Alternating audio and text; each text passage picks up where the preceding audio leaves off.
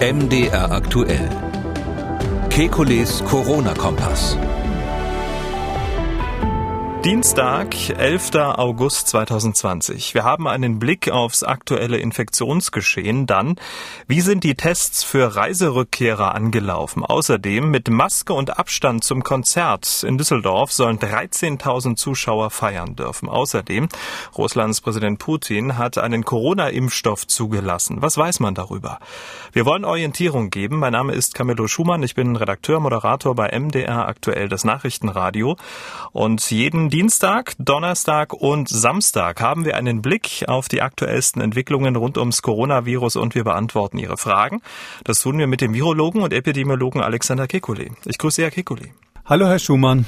Zu Beginn ein kurzer Blick aufs Infektionsgeschehen. Stand heute, 11. August, meldet das Robert-Koch-Institut 966 neue Corona-Infektionen innerhalb eines Tages. Ja, damit nähert sich die Zahl wieder der Marke von 1000 Neuinfektionen und über 1000 hatten wir ja in der vergangenen Woche schon am Donnerstag, Freitag und Samstag. Und mit dem Meldeverzug stiegen die Zahlen ja immer in der zweiten Wochenhälfte, jetzt schon in der ersten. Macht Sie das unruhig? Insgesamt haben wir eine Phase, wo die Infektionen wieder ansteigen. Ob das jetzt ein paar Fälle unter 1000 oder über 1000 sind, ist natürlich letztlich egal.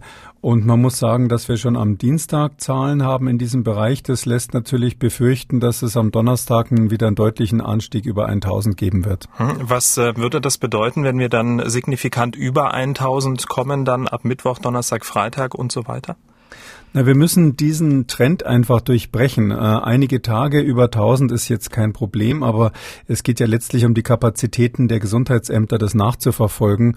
Und ganz klar ist, wenn das einzelne verteilte Fälle sind, also viele Initialfälle, die mit keiner Infektionskette zusammenhängen, die man schon kennt, dann ähm, ist es so, dass die Kapazitäten der Gesundheitsämter bei über 1000 Fällen am Tag auch überfordert sein können, zumindest in einigen Ballungsgebieten. Und ähm, deshalb können wir uns das einfach nicht leisten. Hm. Und ähm, welche Rolle Reiserückkehrer bei diesem Infektionsgeschehen spielen, das ist ja ähm, eine Frage, die enorm wichtig ist. Fakt ist, seit Samstag, 8. August, gilt für Rückkehrer aus Risikogebieten eine Testpflicht an Flughäfen, Bahnhöfen oder Autobahnraststätten. Aber auch äh, alle anderen Urlauber, die können sich äh, dort kostenlos testen lassen. Das hat auch Frau Wittmann aus Nordrhein-Westfalen getan. Sie hat sich auf einer Autobahnraststätte in Bayern testen lassen und uns ähm, ihre Erlebnisse mal zugemailt. Ich habe das Ganze einsprechen lassen und so klingt's. Also sind wir auf dem Rückweg bei Donautal Ost abgefahren und haben dort einen Test vornehmen lassen. Dort musste man zwei Formulare ausfüllen. Eines davon hatte einen QR-Code für die Übermittlung an die Corona-Warn-App. Dann folgte der Abstrich. Uns wurde gesagt, dass wir nach 24 bis 72 Stunden mit einem Ergebnis rechnen könnten. Die QR-Codes haben wir mit unseren Corona-Warn-Apps eingescannt und als die 72 Stunden verstrichen waren, hatten wir weder ein Ergebnis in der App noch eine andere Nachricht erhalten. Daher habe ich mich bei unserem örtlichen Gesundheitsamt gemeldet, um zu fragen, ob das Ergebnis eventuell in einer Datenbank ersichtlich sei. Mir wurde mitgeteilt, dass man hier in NRW leider nicht die Daten aus Bayern einsehen könne. Ich habe dann weiter recherchiert und unter anderem einen Zeitungsartikel gefunden. Hier wird berichtet, dass es bei dieser Teststation zu organisatorischen Schwierigkeiten gekommen sei, wodurch die Zuordnung der Tests zu den Patienten nicht funktioniert hat. Heute habe ich die in dem Artikel genannte Hotline des Bayerischen Landesamtes kontaktiert. Unsere Ergebnisse waren dort in der Datenbank nicht aufzufinden.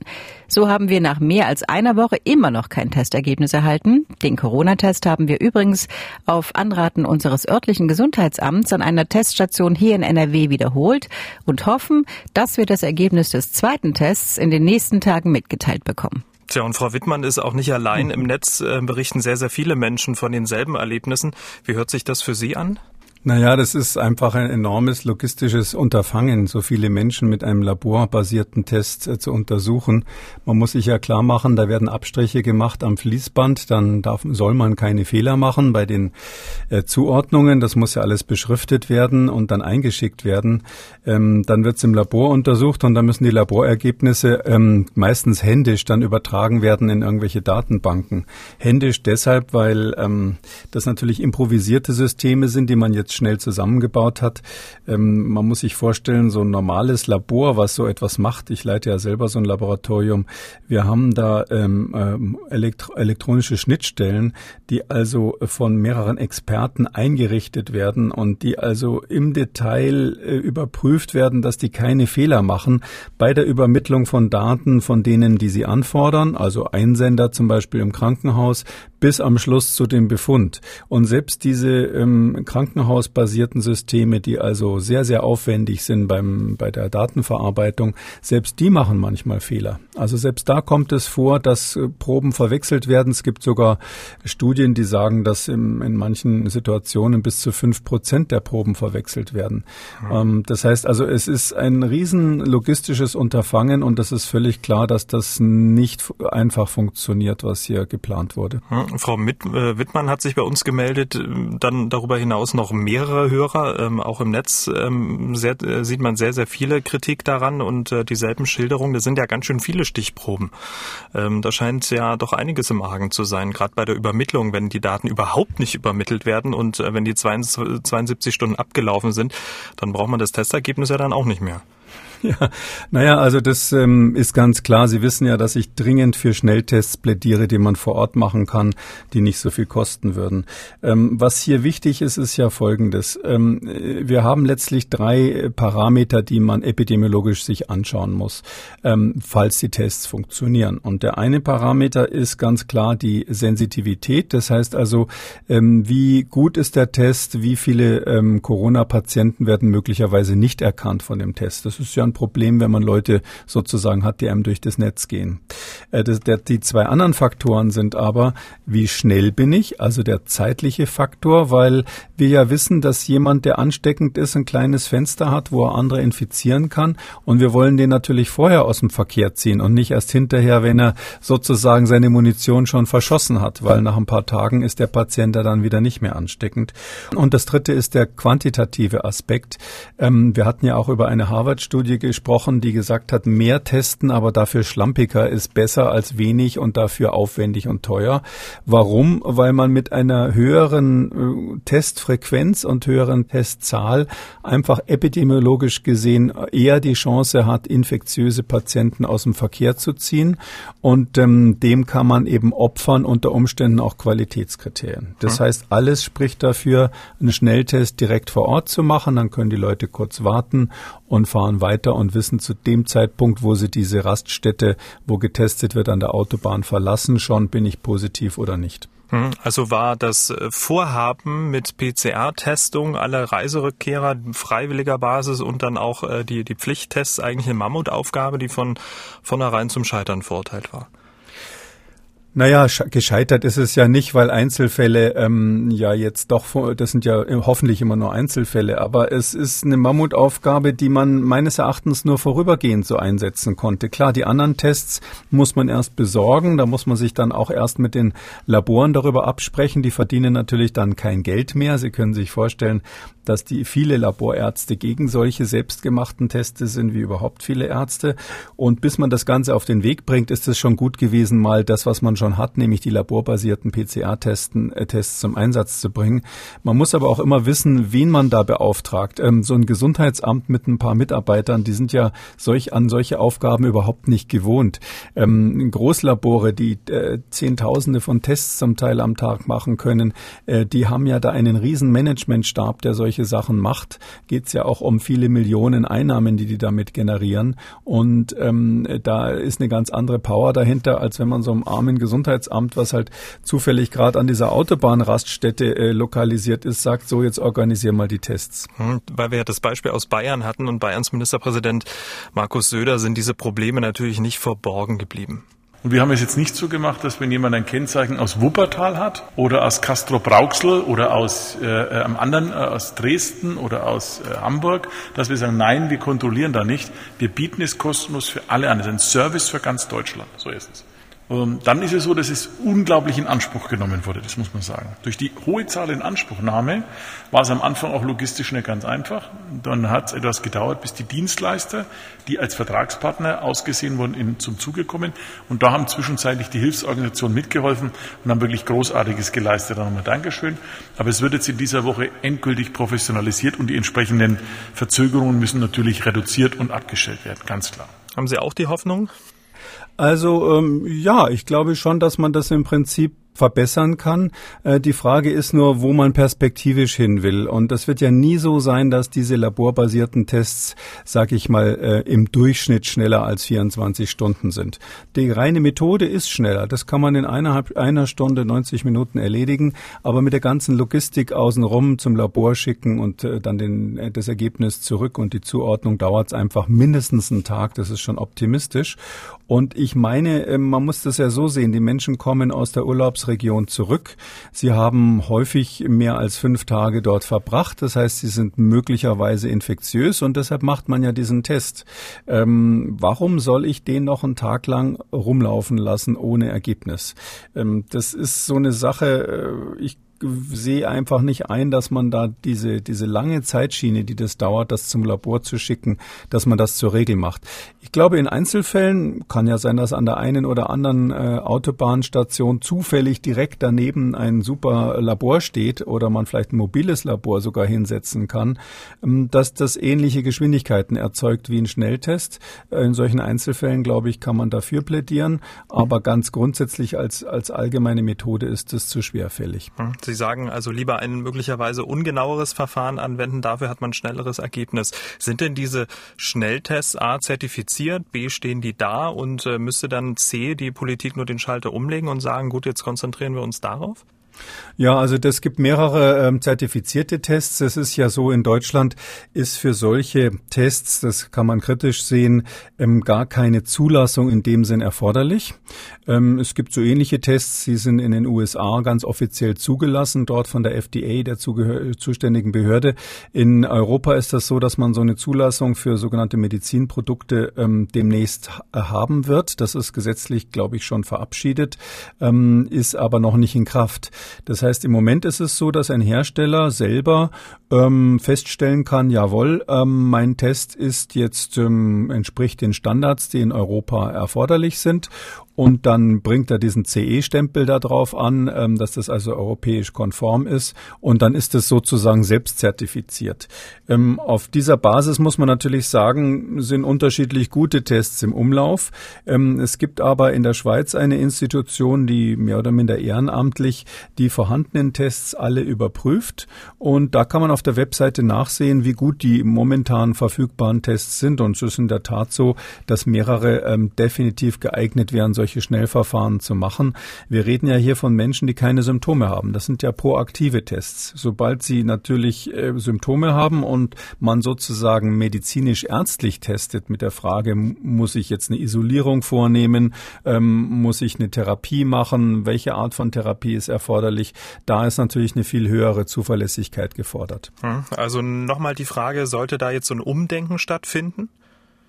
Ja, ich meine definitiv, dass man umdenken sollte von den laborbasierten Testen hin zu Tests, die im Schnellverfahren selbst gemacht werden können und dabei eben in Kauf nehmen soll, dass diese Tests weniger hm, sichere Aussagen machen. Das ist aber im epidemiologischen Bereich gar nicht erforderlich. Mhm. Wir sind gespannt ähm, und ob so eine Maßnahme überhaupt Erfolg hat. Ähm, jetzt äh, Tests der Reiserückkehrer bekommt man ja raus, wenn man alle Zahlen und Fakten kennt. Und interessant wäre natürlich mal zu wissen, wie viele der getesteten Reiserückkehrer auch, äh, die aus Risikogebieten positiv, äh, positiv getestet wurden und wie viele Tests überhaupt gemacht wurden. Genau das wollte ich vom Robert-Koch-Institut wissen und bekam folgende Antwort. Das Robert-Koch-Institut hat derzeit keine Erkenntnisse über die Anzahl an Tests bei Reiserückkehrern oder Einreisenden. Sollten wir die Möglichkeit haben, diese Zahlen gesondert zu erheben, würden wir sie zu gegebener Zeit Zeit auch veröffentlichen. Das ist aktuell aber nicht der Fall. Herr Kekuli, wer, wenn nicht das RKI und somit das Gesundheitsministerium in Berlin, müsste doch ein Interesse genau an diesen Zahlen haben? Ja, das ist äh, extrem wichtig, weil das ja auch äh, politische Konsequenzen hat. Zum einen wollen Politiker, auch Landespolitiker natürlich wissen, in, unter welchen Rahmenbedingungen sie Entscheidungen treffen, äh, beispielsweise aus welchen Regionen die Tests dann verpflichtend sein sollen. Ähm, andererseits äh, meine ich, bei diesen Dingen muss man immer auch den Bevölkerungsaspekt sehen. Die Menschen haben ja verstanden, worum es geht. Die haben verstanden, dass hier Hunderte von Milliarden von Wirtschaftsleistung ähm, quasi verloren gegangen sind. Die erleben erleben auch, dass ihr Leben von den Schülern über die Kindertagesstätten bis zu Freizeitbereichen, Kneipen und so weiter, das ist ja alles massiv eingeschränkt. Und wenn man dann den Eindruck hat, Mensch, bei so einer wichtigen Sache, die die ganze Welt jetzt bewegt, da kann die Bundesrepublik Deutschland als Industrieland ähm, nicht einmal die Daten zusammenbringen, äh, wer von wo positiv getestet wurde und wer nicht das glaube ich kann auch dazu beitragen, dass, ähm, sage ich mal, die Übereinstimmung mit der Politik, die wir in Deutschland ja sehr stark haben, dass die dann schwindet. Also da äh, muss noch ähm, nachjustiert werden. Also zum einen die Tests, die dann auch ähm, übermittelt werden müssen, also die Testergebnisse, und zum anderen dann äh, die Zusammenführung von äh, Informationen. Jetzt ähm, sind wir, äh, was die Pandemie, das Pandemiegeschehen angeht, ja schon ein halbes Jahr haben wir Erfahrung und jetzt äh, hat man ja eigentlich noch so Probleme in Anführungszeichen, die eher so nach Kinderkrankheiten klingen, oder? Ja, wir hatten das Thema mit der Datenübermittlung ja ähm, schon von Anfang an. Ich erinnere mich an eine Pressekonferenz des Robert Koch Instituts, wo man sich quasi entschuldigt entschuldigt hat, dass die Johns Hopkins University immer bessere, schnellere, vollständigere Daten hat und angekündigt hat, dass das in wenigen Wochen erledigt sein wird, das Problem. Ich bin ganz sicher, dass man beim Robert Koch Institut, die ja äh, als Bundesinstitut keinen Einfluss darauf haben, was ihnen geliefert wird, äh, selber ähm, darüber nicht glücklich ist. Und ähm, der, das ist einfach so. Ich erinnere mich an 2009 bei der sogenannten äh, Schweinegrippe. Da hat der damalige Bundesgesundheitsminister auch schon angekündigt, er will diese zögerliche Datenübermittlung an das RKI ähm, verbessern. Ähm, jetzt haben wir einige Jahre später und sind in einer ähnlichen Situation. Ich hoffe, dass wir diesmal die Lektion gelernt haben. Genau, das äh, lassen wir mal so stehen. Herr Kekuli, wir müssen ähm, in diesem Podcast über Großveranstaltungen sprechen. Groß waren ja die Hoffnung der deutschen Fußballliga und auch der Profiklubs zum Saisonstart wieder mit Fans im Stadion spielen zu können. Aber die Politik hat den Vereinen einen mächtigen Dämpfer verpasst. Bis zum 31. Oktober seien Spiele vor Fans nicht vorstellbar. Aber parallel laufen in Düsseldorf jetzt Vorbereitungen für ein Großkonzert mit Brian Adams und Sarah Connor vor nicht weniger als 13.000 Zuschauern. NRW-Gesundheitsminister Karl äh, Josef Laumann findet das überhaupt nicht gut. Er habe begründete Zweifel an der rechtlichen Grundlage. Die Stadt Düsseldorf zeigte sich sehr überrascht über diese Kritik. Man habe das Konzept untersucht und es auf Grundlage der geltenden Corona-Schutzverordnung des Landes NRW geplant. Herr Kikoli, offenbar scheint die Politik in Sachen Großveranstaltung ziemlich nervös zu sein. Sind Sie es auch? Ähm, ich bin nicht sehr nervös, weil am Schluss ja eigentlich immer die richtigen Entscheidungen getroffen wurden soweit. Von der Sache her ist es doch so. Im Prinzip kann man Großveranstaltungen mit sehr, sehr großem Aufwand durchführen. Das ist ganz klar oder könnte man durchführen. Da müsste man eben Dinge machen. Wir haben es bei DFL, bei dem DFL-Konzept ja schon besprochen, wie ähm, Contact Tracing für die Personen, die in den Stadien sind, dass man wirklich gefährliche Kontakte dann auch einzeln hinterher identifizieren kann. Das ist die Frage, ob der Datenschutz da mitmacht am Ende. Da müsste man unter Umständen vorher Tests machen, ähm, dass man weiß, ob da Menschen drinnen sind, die infektiös sind und sehr, sehr viele logistische Probleme lösen bis hin zu den, der Frage, wie ist das auf den Toiletten und ähnliches ist. Ähm, das Gleiche gilt natürlich auch für so ein Konzert. Und ich glaube, auch bei so einem Konzert, das ist eine Freiluftveranstaltung, ist das Problem im Prinzip lösbar. Da sind ja nicht mehr Betrunkene drinnen als in einem Fußballspiel und 13.000 ist jetzt deutlich weniger als die Zahl, die man äh, da aufgerufen hat für ähm, Bundesligaspiele. Ähm, in beiden Fällen gilt aber Folgendes, das hat ja auch eine psychologische Signalwirkung. Und ich glaube, ähm, jetzt haben ja ganz aktuell der Bundesgesundheitsminister und die Gesundheitsminister der Länder äh, gesagt, sie wollen diese Fußballspiele nicht, hauptsächlich wegen der Signalwirkung angesichts der steigenden Fallzahlen. Und diese Überlegung gilt natürlich für das Konzert auch. Man muss sich fragen, was, was denken die Menschen dann, wenn da 13.000 zusammenkommen und wenn es noch so sicher waren mhm. und aber die Fallzahlen starten, äh, steigen, da habe ich schon auch die Befürchtung, dass man dann so das Gefühl bekommt, es ist alles wieder normal, alles wieder in Ordnung, wir müssen uns nicht mehr so sehr schützen vor diesem Virus und dass wir im Herbst dann wirklich in eine Katastrophe schlittern. Aber muss man nicht auch so ein bisschen Normalität ähm, testen oder Vorbildcharakterveranstaltungen ähm, haben? Das Konzept sieht ja vor, dass alle Zuschauer schon beim Ticketkauf registriert werden, nur in zeitlichen Abständen ins Stadion gelassen werden. Außerdem gilt beim Konzert Maskenpflicht und Alkoholverbot. Und äh, zwischen den Sitzplätzen gibt es einen Abstand von 1,50 Meter. Und die Veranstalter, die wollen mit dem Konzert nach eigenen Angaben ein Signal der Hoffnung in die Welt setzen. Aber wäre es das nicht? Ja, das glaube ich schon. Also das äh, wäre halt ein Proof of Principle. Also man will beweisen, äh, da, man will beweisen, dass sowas im Prinzip möglich ist. Ich habe mich jetzt auch nicht gegen das Hygienekonzept ausgesprochen. Ich glaube, wie gesagt, von Anfang an, dass solche Großveranstaltungen ähm, äh, zum jetzigen Zeitpunkt, wenn man es genau kontrolliert, möglich sind. Ähm, aber ähm, das ist halt ein sehr großer Aufwand und die Frage, ob das politische Signal das Richtige ist. Das will ich jetzt gar nicht beurteilen. Es sind nur diese zwei Seiten in der Waagschale. Also ich als äh, Epidemiologe hätte schon Spaß dran, sowas mal auszuprobieren. Das ist ja auch ein großes Experiment. Ich möchte jetzt nicht der Politik in die eine oder andere Richtung da eine Empfehlung geben. Hier im Podcast nehmen wir uns regelmäßig auch ähm, Schlagzeilen vor, die auf den ersten Blick ja gut klingen, aber unbedingt eingeordnet werden müssen. Beispiel Impfstoffe die ganze Welt wartet sehnsüchtig auf einen Impfstoff, äh, der die Rückkehr zu einem normalen Leben verspricht, vielleicht dann auch wieder Großkonzerte und Fußballspiele. Aber noch hat es ja kein Hersteller über die Ziellinie geschafft. Ähm, da sorgt dann diese Überschrift, Putin lässt fragwürdigen Impfstoff zu, Tochter schon geimpft, äh, ja doch äh, für einiges Aufsehen sorgen. Es sollen auch Krankenhausmitarbeiter zur Immunisierung eingeladen worden sein. Also da scheint ein Impfstoff gefunden zu sein. Das, was Sie dazu gefunden haben. Viel ist es ja nicht. Was kann man über diesen Impfstoff sagen? Ja, ich habe da ein bisschen recherchiert, worum es da geht. Es ist so, bei den russischen Kollegen haben wir in diesem Bereich, ähm, glaube ich, in Deutschland alle keine, keinen wirklichen Einblick, was die machen. Das ist anders als in Hongkong, wo man unmittelbaren Kontakt hat und anderen Gegenden der Welt ähm, ist es hier unklar, was die genau entwickelt haben. Ähm, diese Studie, äh, dieser Impfstoff, um den es da geht, der heißt GAM, Covid, Vaclyo, also Vac wohl wie Vakzin, Covid wie Covid und Lyo heißt lyophilisiert, das ist also gefriergetrocknet getrocknet offensichtlich. Und GAM ist das Gamaleya äh, Forschungsinstitut. Ähm, das ist ein großes äh, russisches äh, immunologisches Institut, was es schon lange gibt. Dieser Nikolai Gamaleya war ja ein berühmter ähm, Immunologe in, in Russland, ein Schüler von dem Mechnikow, den vielleicht viele kennen. Und ähm, es ist so, dass man aber nach der offiziellen Studie, die da jetzt publiziert wurde, nur 38 Patienten hatte. Das ist so die Zahl, die so im Raum stand. Und ähm, der Impfstoff, den man da verwendet hat, das ist ein, ein Vektorimpfstoff, also einer, der mit einem Virus funktioniert, so ähnlich wie der vom Jenner Institute in Oxford, über den wir gesprochen haben.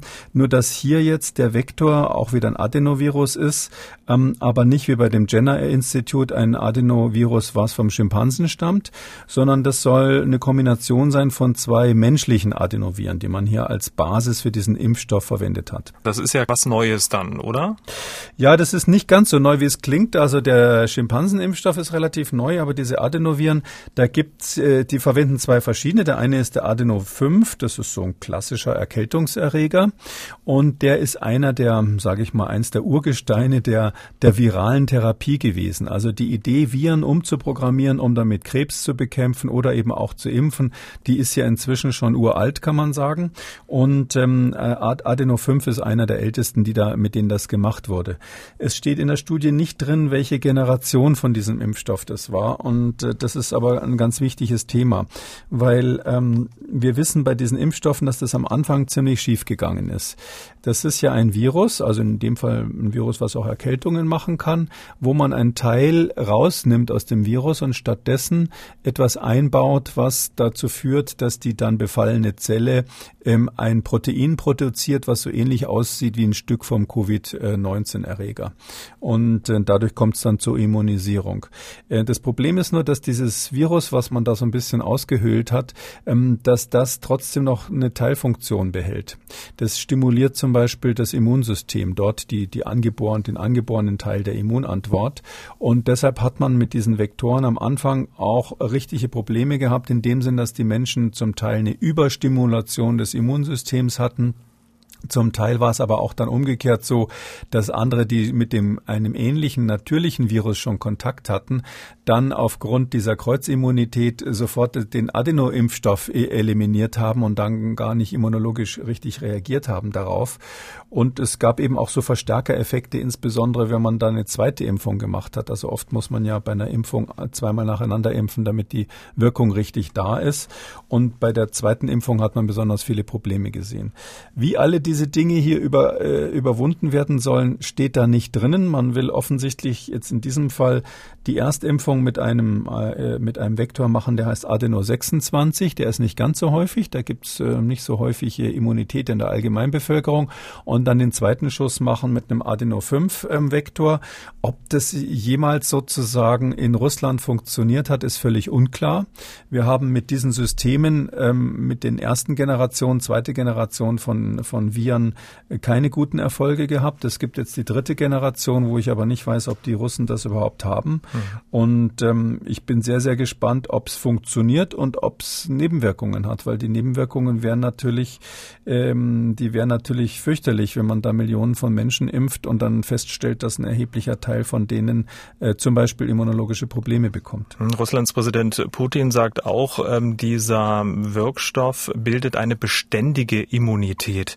Also es ist so, wir wissen, dass die IgG-Antikörper, also dieses, das, was man so misst, wenn man einen, einen, Bluttest macht, um festzustellen, ob jemand die Infektion durchgemacht hat, die verschwinden ja nach zwei bis drei Monaten bei dem äh, SARS-CoV-2. Ähm, nicht immer, aber sehr häufig. Und das ist ein Problem für den Nachweis. Aber wir wissen ja schon seit einiger Zeit, ähm, das war auch übrigens bei dem ersten SARS-Virus so ähnlich, dass es eine T-zelluläre Antwort gibt, also nicht diese Antikörper, sondern Immunzellen, weiße Blutzellen, die sich das einfach gemerkt haben, wie dieses Virus aussieht und wenn es dann wiederkommt, auch nach vielen Jahren richtig darauf reagieren können. Sowas in der Art ist höchstwahrscheinlich auch mit einem Adenovektor zu erzielen. Also ich würde schon davon ausgehen, wenn es eine Immunisierung gibt, dass es auch mit diesem System eine Immunisierung geben wird. Das kann schon funktionieren. Ich habe noch ein bisschen Bedenken wegen der Nebenwirkungen. Hm. Eine seiner beiden Töchter habe sich schon impfen lassen. So hat's äh, Putin gesagt. Und die Töchter, die sind ja noch relativ jung. Äh, da dürfte es ja mit den Nebenwirkungen jetzt auch nicht so dolle sein, oder? Das kann man schwer vorhersagen mit den Nebenwirkungen. Aber es ist ja ganz klar, der will natürlich jetzt, der erinnert sich an den berühmten Sputnik-Schock von 1957, ein Jahr bevor ich geboren wurde. Aber das ist ja historisch. Damals haben die Russen oder die Sowjets damals noch den Sputnik als ersten Satelliten in den Weltraum äh, geschossen und die ganze Welt war geschockt. Und da hat er jetzt offensichtlich Spaß dran, an die gute alte Zeit an anzuknüpfen ähm, und jetzt zu sagen, schaut mal her, wir sind wieder die Ersten. Ich glaube, der erste Mann im Weltraum, Gagarin, war ja auch ähm, äh, aus der Gegend. Das heißt, also das, da, da hat er jetzt Spaß dran zu sagen, wir, sind, wir schließen da wieder an die gute alte Zeit an und setzt deshalb eins drauf mit seiner Tochter. Eine geimpfte Person ist natürlich überhaupt nichts und ob die jetzt äh, krank geworden ist, wird natürlich niemand erfahren. Man muss aber Folgendes sagen, mit diesen Adeno-Impfstoffen, also mit den klassischen, wie dieser Adeno 5 zum Beispiel, ist ja schon ganz viel versucht worden. Ich erinnere erinnere mich an die HIV und also AIDS-Impfstoffe, die man versucht hat zu machen. Ähm, da ist in den Jahren so 2005 ungefähr bis 2007, da hat ja Merck äh, eine Riesenstudie gemacht, wo man versucht hat, ähm, Immunisierung herbeizuführen, die sogenannte Step Trials. Damals ist es auch so gewesen, dass man relativ erfolgreich ähm, Immunzellen gegen AIDS-Viren generiert hat. Das, da waren also alle begeistert darauf. Und dann hat man aber festgestellt, dass tatsächlich in einer größeren Studie, da wurden dann ein paar tausend Patienten untersucht, von den Geimpften mehr Menschen AIDS bekommen haben als von den Nicht-Geimpften. Also von den Geimpften sind mehr an AIDS erkrankt. Und zwar deshalb, weil man dann festgestellt hat, dass eine vorherige Infektion mit so einem Adeno-5-Vektor oder äh, auch mit dem Originalvirus, dass das dazu führt, dass die Empfindlichkeit für AIDS höher ist und das Immunsystem eine AIDS-Infektion nicht so leicht, ab, äh, leicht abwehren kann. Und ähm, äh, in ähnliche Ergebnisse hatte man dann in späteren Studien nochmal in Südafrika. Und es gibt andere Versuche mit solchen humanen Adenovektoren äh, gegen Tuberkulose, Malaria, Ebola, sogar diese Vogelgrippe hat man versucht. Und nirgendwo ist bisher was Vernünftiges rausgekommen, so dass das jetzt nicht meine erste Wahl gewesen wäre, sage ich ehrlich gesagt. Und das wäre jetzt Glück, wenn es in dem Fall einfach mal klappt. Das will ich nicht ausschließen, aber äh, Putin hat da im Grunde genommen auf ein System gesetzt, wo wahrscheinlich äh, die Leiter der, des Impfstoffprojekts am Jenner Institute, die das mit dem Schimpansenvirus machen, sagen würden, nee, mit dem hätten wir gar nicht erst angefangen. Okay, wir sind äh, gespannt. Mal sehen, wie dann die Flächenwirkung dieses Impfstoffs ist. Wir halten Sie dann hier, liebe Hörer, auf dem laufenden Podcast. In Deutschland werden Impfstoffe ja vom Paul-Ehrlich-Institut zugelassen und dessen Leiter Klaus Tschichutek hat nun gesagt, ich gehe derzeit davon aus, dass es Ende 2020 und Anfang nächsten Jahres Zulassung geben wird, vorausgesetzt die Phase 3 Prüfungsdaten sind positiv. Und man muss ja sagen, Zulassung bedeutet nicht, dass man sich kurz darauf äh, impfen lassen kann. Na, wenn Sie der Eigentümer der Firma sind, schon. äh, ja, also äh, Zulassung heißt Zulassung. Wenn Sie also den Impfstoff dann haben, dann haben Sie ihn. Ähm, normalerweise laufen solche Zulassungen stufenweise und in dem Fall ist es fast sicher zu erwarten, ähm, weil man ja hier das sehr beschleunigt haben will. Das heißt, ähm, man wird wahrscheinlich sagen, um für 80 Millionen Deutsche eine Abschätzung zu bekommen, äh, wie häufig da Nebenwirkungen auftreten, wird man wahrscheinlich verlangen, dass 10.000 Menschen geimpft sind in der Phase 3 und beobachtet wurden lang genug. Ich weiß nicht, wie lang die da verlangen werden. Ich würde mal schätzen, sechs Wochen, acht Wochen so in der Größenordnung. Und wenn man sagt, gut, bei den allen gab es äh, keine relevanten Nebenwirkungen und ähm, es gab aber eine erkennbare Immunisierung, sowohl was die Antikörper betrifft als auch diese T-Zellen, dann wird das äh, Paul-Ehrlich-Institut den Impfstoff zulassen und normalerweise so eine Liste von Auflagen machen. Dann sagen die dann immer, diese Daten hätten wir noch gerne eins, zwei, drei, vier, fünf. Und das muss man dann sozusagen nach der Zulassung noch liefern. Da kriegt man eine gewisse Frist, um das abzuliefern. Das heißt, die ersten Impfungen laufen dann quasi auch im Rahmen von Studien, die aber dann sozusagen Nachzulassungsstudien sind, quasi Phase, Phase 4 Studien sind. Und ähm, bis dann äh, eine Großproduktion läuft, bis das alles in Röhrchen verpackt ist äh, und ähm, dann vor allem die Gesundheitsämter bereit sind, Massenimpfungen zu machen, das dauert eine Weile.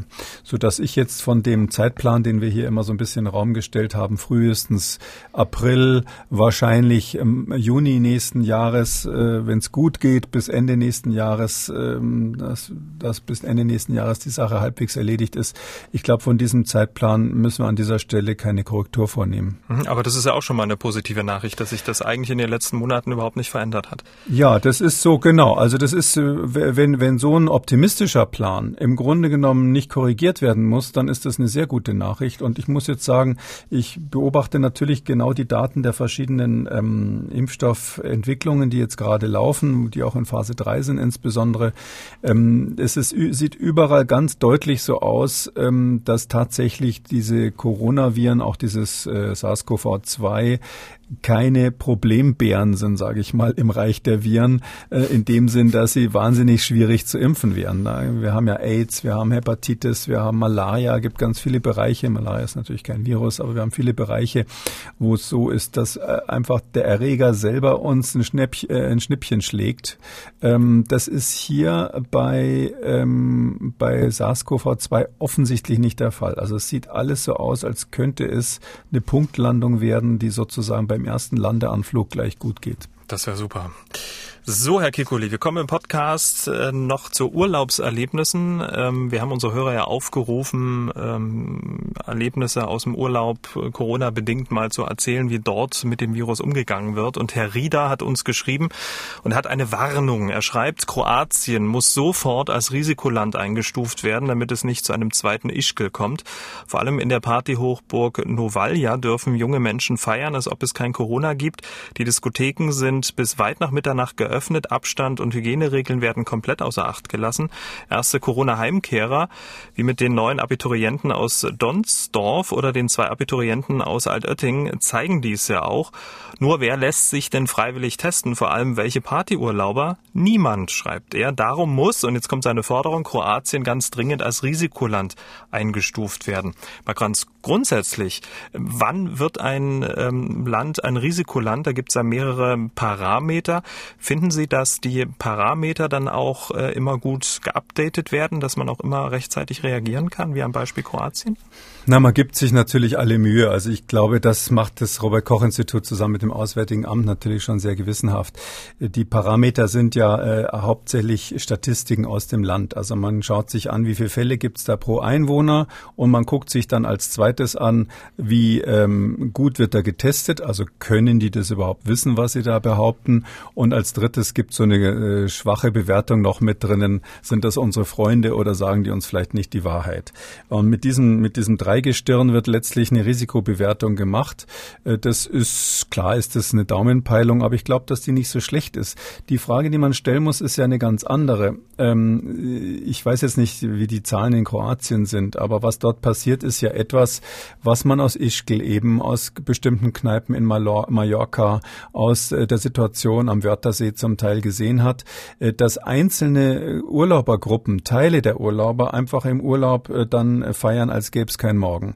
Und ähm, da meine ich, äh, wird man, wenn man die Zahlen des gesamten Landes mittelt, oder auch die gesundheitlichen Bemühungen im gesamten Land, da wird man da nicht viel weiterkommen. Ähm, deshalb muss man vielleicht in eine andere Stufe da einziehen und das ist die, wie verhalten sich denn die Touristen im Ausland? Bei Kroatien ist ja nun bekannt, ähm, dass es ganz viele sehr preisgünstig angebotene Reisen für Abiturienten gibt. Das hat ja schon Tradition, dass die da in großen, großen Zahlen hinfeiern und dann ähm, dort ihre Abiturpartys äh, veranstalten. Ähm, da braucht man ja eigentlich kein Experte zu sein, um zu sagen, dass da ein hohes Risiko für eine Übertragung ähm, im Raum steht. Und ich glaube, man müsste bei den Urlaubsdestinationen ähm, letztlich auch prüfen, ist dort von der Art, wie dort Urlaub gemacht wird, ein hohes Risiko, dass viele Menschen zusammen auf engem Raum mit schlechter Lüftung sind. Äh, und wenn man das antizipieren kann, und da glaube ich, dass Reiseveranstalter plus das Auswärtige Amt durchaus das Know-how hätten, das zu machen, dann müsste man vielleicht bei, diesen, bei dieser Art von Reisen wirklich von vornherein sagen, wenn ihr das macht, dann müsst ihr euch testen lassen, wenn ihr zurückkommt. Wir kommen zu den Hörerfragen. Frau Arnold aus Bremen hat angerufen, sie will im September mit dem Zug von Bremen nach München fahren und hat dazu folgende Frage. Die Apotheke hat mir empfohlen, zwei verschiedene FFP2-Masken zu nehmen, damit ich sie wechseln kann auf der langen Strecke. Aber sehen Sie es als okay an, also als in Ordnung, dass man zwischendurch mal einmal in den Speisewagen sich setzt und dort mit dem eigenen Partner am Tisch, also nicht mit Fremden, äh, was isst und was trinkt. Die Strecke ist doch so lang. Vielen Dank für Ihre Antwort. Ich kann noch mal sagen, also ich selber fahre viel Zug und ich setze mich nicht in den Speisewagen. Ähm, einfach deshalb, weil wenn man da gemütlich isst, ähm, kann man nicht die ganze Zeit die Maske im Gesicht lassen. Ich habe tatsächlich im Zug auch eine FFP2-Maske auf und ich setze die nur ab, um Wasser zu trinken oder mal zwischendurch eine Breze zu essen. Jetzt können Sie natürlich sagen, na ja, wenn jemand sein Leben lang äh, mit Viren äh, zu tun hatte, dann ist er vielleicht ein bisschen übervorsichtig, aber äh, so mache ich das halt einfach. Und ähm, ich, deshalb kann ich jemanden anders nicht einfach empfehlen, sich in den Speisewagen zu setzen. Ähm, Sie wissen nicht, wer da sonst noch ist. Wir wissen, dass im Sommer ähm, zum Teil sogar die Klimaanlagen nicht so gut funktionieren in den Zügen. Und es ist ja so, dass ein Großteil der Luft ähm, rezirkuliert wird in der Bahn. Ich weiß nicht genau, wie viel Prozent. Beim Flugzeug sind es ja etwa 50 Prozent. Ich meine, bei der Bahn geht es Richtung 70 Prozent, die rezirkuliert werden. Das heißt also, das ist Luft aus dem Raum, die wieder in den Raum Raum geblasen wird. Also wenn so ein Zug richtig voll ist, würde ich mich da unwohl fühlen, selbst wenn der, der neben mir im Speisewagen sitzt, vielleicht äh, jemand ist, von dem ich keine Angst haben muss. Damit sind wir am Ende von Ausgabe 93 und heute gibt es mal wieder die positive Nachricht zum Schluss, Herr Kikole. Deutschland das freut ist, mich. Ja, Deutschland ist in der Corona-Pandemie nach Einschätzung vieler Menschen enger zusammengerückt.